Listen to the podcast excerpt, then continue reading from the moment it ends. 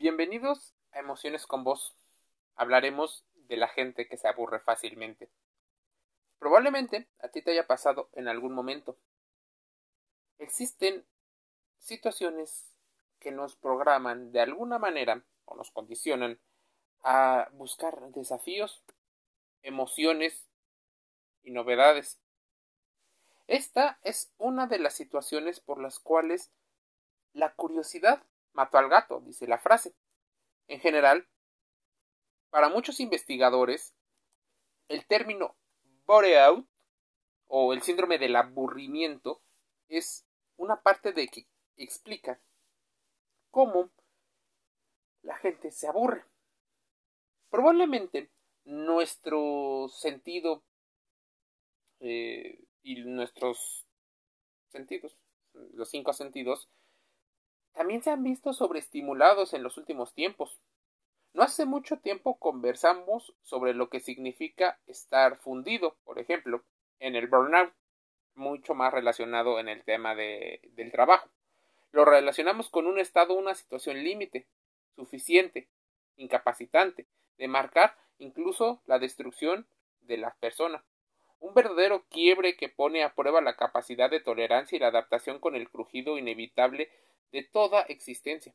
Tanto el síndrome del bore-out como aburrimiento crónico son frecuentes en personas a las que por algún motivo se les agota la novedad, el desafío y la emoción.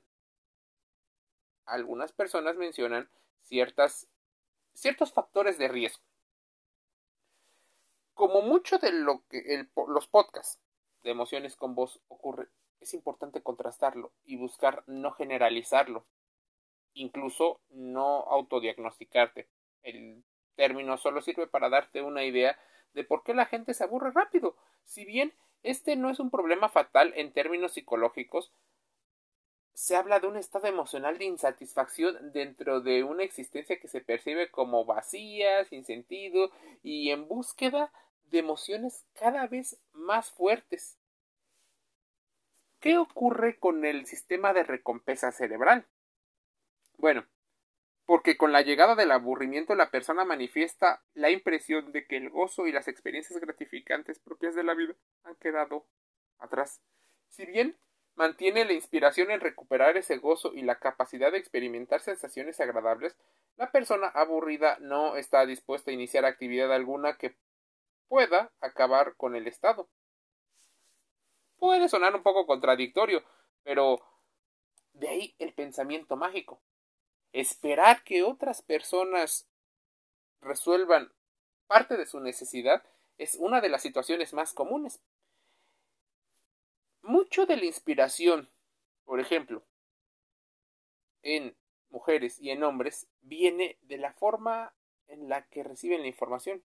Por ejemplo, muchas mujeres les aburren otras personas por el hecho de idealizar una situación inspiradas en el contenido de masas, ese contenido de masas que no busca educar, en muchas ocasiones busca seguir lucrando con los estereotipos. Así, por ejemplo, se crea una situación en la cual se vuelven hiperexigentes algunas y también desean que la persona sea muy divertida. La diversión forma parte de algo que buscan. El tema es que no todo el tiempo se puede ser divertido. ¿Qué pasa cuando la diversión forma parte de la personalidad de la otra persona? Bueno, en el caso de los hombres, el tener que ser divertidos o el querer divertirse se vuelve una situación como de entretenimiento y de ocio. Entonces se vuelve y ya tenemos dos banderas rojas o red flags. Diversión como entretenimiento y nuestros factores de riesgo a la hora de informarnos. Vale aclarar que aburrirse hasta cierto punto podría ser bueno. No siempre se puede mantener en un estado de hiperactivación. No solo, por ejemplo, o sea, ¿qué, ¿qué hace el aburrimiento? Bueno, promueve la creatividad. Además, el cerebro cuenta con la posibilidad de buscar otras alternativas para salir de ese estado incómodo por otro lado, representa una especie de descanso, ese reseteo que necesita la mente para encontrar otras situaciones. Buscar que la mente de alguna manera baje sus niveles de activación es normal. Es hasta sano, hasta cierto punto. Y dedicar el tiempo a otras actividades es importante. En los momentos de aburrimiento, el cerebro, lejos de estar inactivo, enciende la llamada red neuronal por defecto, un sistema que activa una parte de la corteza eh, parietal medial y la corteza prefrontal medial para soñar despierto y planificar escenarios posibles o pensar en otras situaciones que no has conocido. Así que necesitas, de alguna manera, descansar, bajar tu nivel de actividad para poder replantear otro tipo de situaciones. Entonces, ¿dónde podría surgir el problema del aburrimiento? El problema surge cuando el aburrimiento se manifiesta severo y prolongado y la introspección es cada vez más una situación de amenaza. Muchas personas están ahí y consideran dos situaciones muy particulares. Una, los demás son responsables de mi aburrimiento, los demás no están a mi nivel. Y la segunda, el aburrimiento es de los otros, no mío. No me responsabilizo. Difícilmente y socialmente puedo estar todo el tiempo en un estado de activación. Es un comportamiento casi adictivo. Ante una situación nueva e interesante, el cerebro libera dopamina, el neurotransmisor relacionado con la sensación de bienestar y de placer, y así la intensidad en las recompensas. Por eso muchas personas, y sobre todo eh, aquellos jóvenes que no saben gestionar sus niveles de dopamina constantemente lo están buscando como esa ratita de un experimento donde coincidentemente habla de ya él en un podcast te voy a mencionar otro estudio, un estudio en el 2007 publicado por Journal of Sport Behavior o Behavior. Personas de niveles naturalmente bajos de dopamina requieren una mayor cantidad de novedades para estimular su cerebro y así obtener recompensa. Esto hace que se aumente su propensión a conductas riesgosas, que en general son novedosas para la mayoría de la gente. El problema está en que no solo las personas que naturalmente generan menos dopamina les puede ocurrir esto, sino también a los afectados por aburrimiento prolongado, donde incluso el riesgo le suena bien al cerebro con tal de obtener placer. Sí, pareciera una conducta, pero esto es lo que está detrás de la conducta de aburrimiento. Nuestro cerebro gobernándonos y nuestra forma en la que obtenemos placer.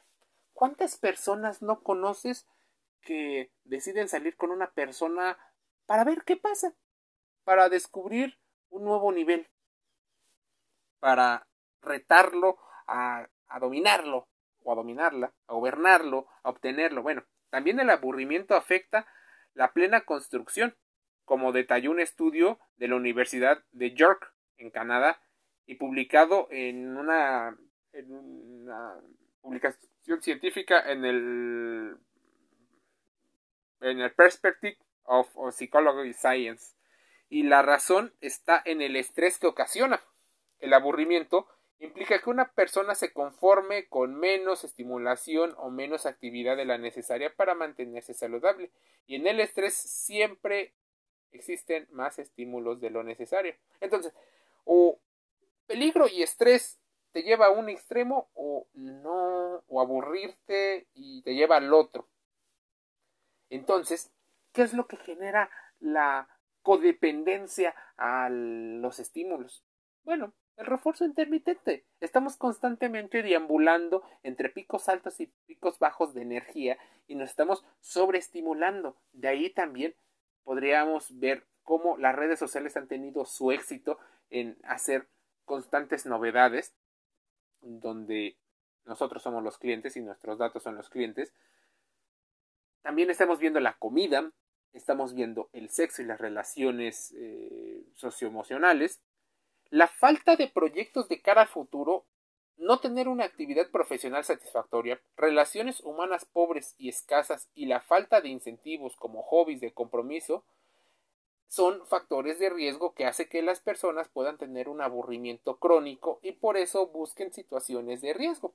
Sin duda, el aburrimiento es la consecuencia de un progresivo empobrecimiento en la esfera de la personalidad y de una actitud ante la vida que ha perdido algunos de sus ingredientes fundamentales. Déjame decirte que sí, lo que estábamos hablando tiene que ver más con una relación de patología, pero no debes de patologizar todo.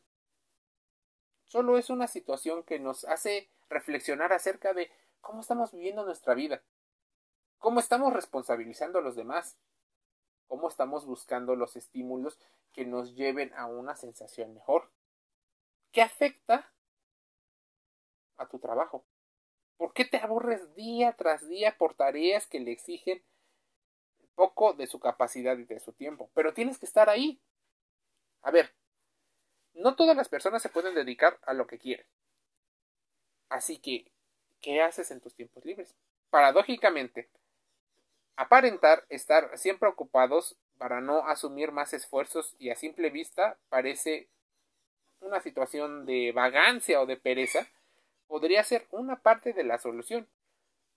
Padecer el síndrome del boreout que puede llegar a desencadenar problemas de salud por ansiedad y estrés. Las neurociencias, la psicología, sociología y antropología han intentado explicar por qué nuestros comportamientos desde hace muchísimos, muchísimos años. Déjame decirte algo. Las neurociencias permiten analizar en muchas ocasiones cómo funcionan algunos de los mecanismos a nivel cerebral, e interlazarlos o contrastarlos y llevó a la explicación ¿qué pasa con el aburrimiento? Las personas tienden a adoptar conductas con relación a expectativas, pero también al tipo de recompensa, pero también a la interacción que tienen con los demás. Esto es una situación multifactorial con el aburrimiento se activan neurocircuitos relacionados con la motivación. De hecho, ya tenemos un podcast relacionado con motivación intrínseca y extrínseca. Aunque no seas consciente de ello, toda situación con sensación de exclusión activa las mismas áreas cerebrales que podría hacerlo una situación de dolor físico. Sin las señales de valoración no son expresadas explícitamente, el cerebro eh, interfiere, intenta darle una solución, intenta sacar conclusiones o inventa algo para poder remendarlo. De ahí podrían aparecer algunos sesgos cognitivos, falacias argumentativas y bueno, otras situaciones que eh, iremos viendo conforme avance el tiempo. Recientes investigaciones detectaron que el bienestar es generado por algunos estados en los cuales la aceptación y el confort activa un mejor funcionamiento neurocognoscitivo del cerebro y facilita la motivación. Así bien, vamos a poner un ejemplo. Cuando los jefes a nivel laboral se ocupan de detalles referidos a sus equipos de trabajo, generan mayor adhesión y más aplicación laboral. Decirles a un colaborador algo bueno o valorarlo realmente y genuinamente impulsa el circuito de recompensas y del placer e impulsa hacia la superación con pertenencia. Somos seres gregarios, así que no se te olvide que las personas que nada más están latigando y molestando a las personas no son los mejores jefes para un estado de cohesión. Comportamientos del empleado y estilos de liderazgo son importantes para saber en qué momento te encuentras de la vida, pero haz introspección en lo que tú haces. Para cualquier diagnóstico tienes que distinguir algunas cosas. Por ejemplo, el burnout no es lo mismo que el burnout. Dos, lo tiene que diagnosticar un psicólogo especializado, no tú. Tercera, te invito a suscribirte gratis a Emociones con Voz en Spotify, Anchor FM y Google Podcast. Encontrarás gratis este contenido yo me despido dándote las gracias por tomarte unos minutos para poder reflexionar acerca de cómo esto influye en nuestras emociones. También un saludo.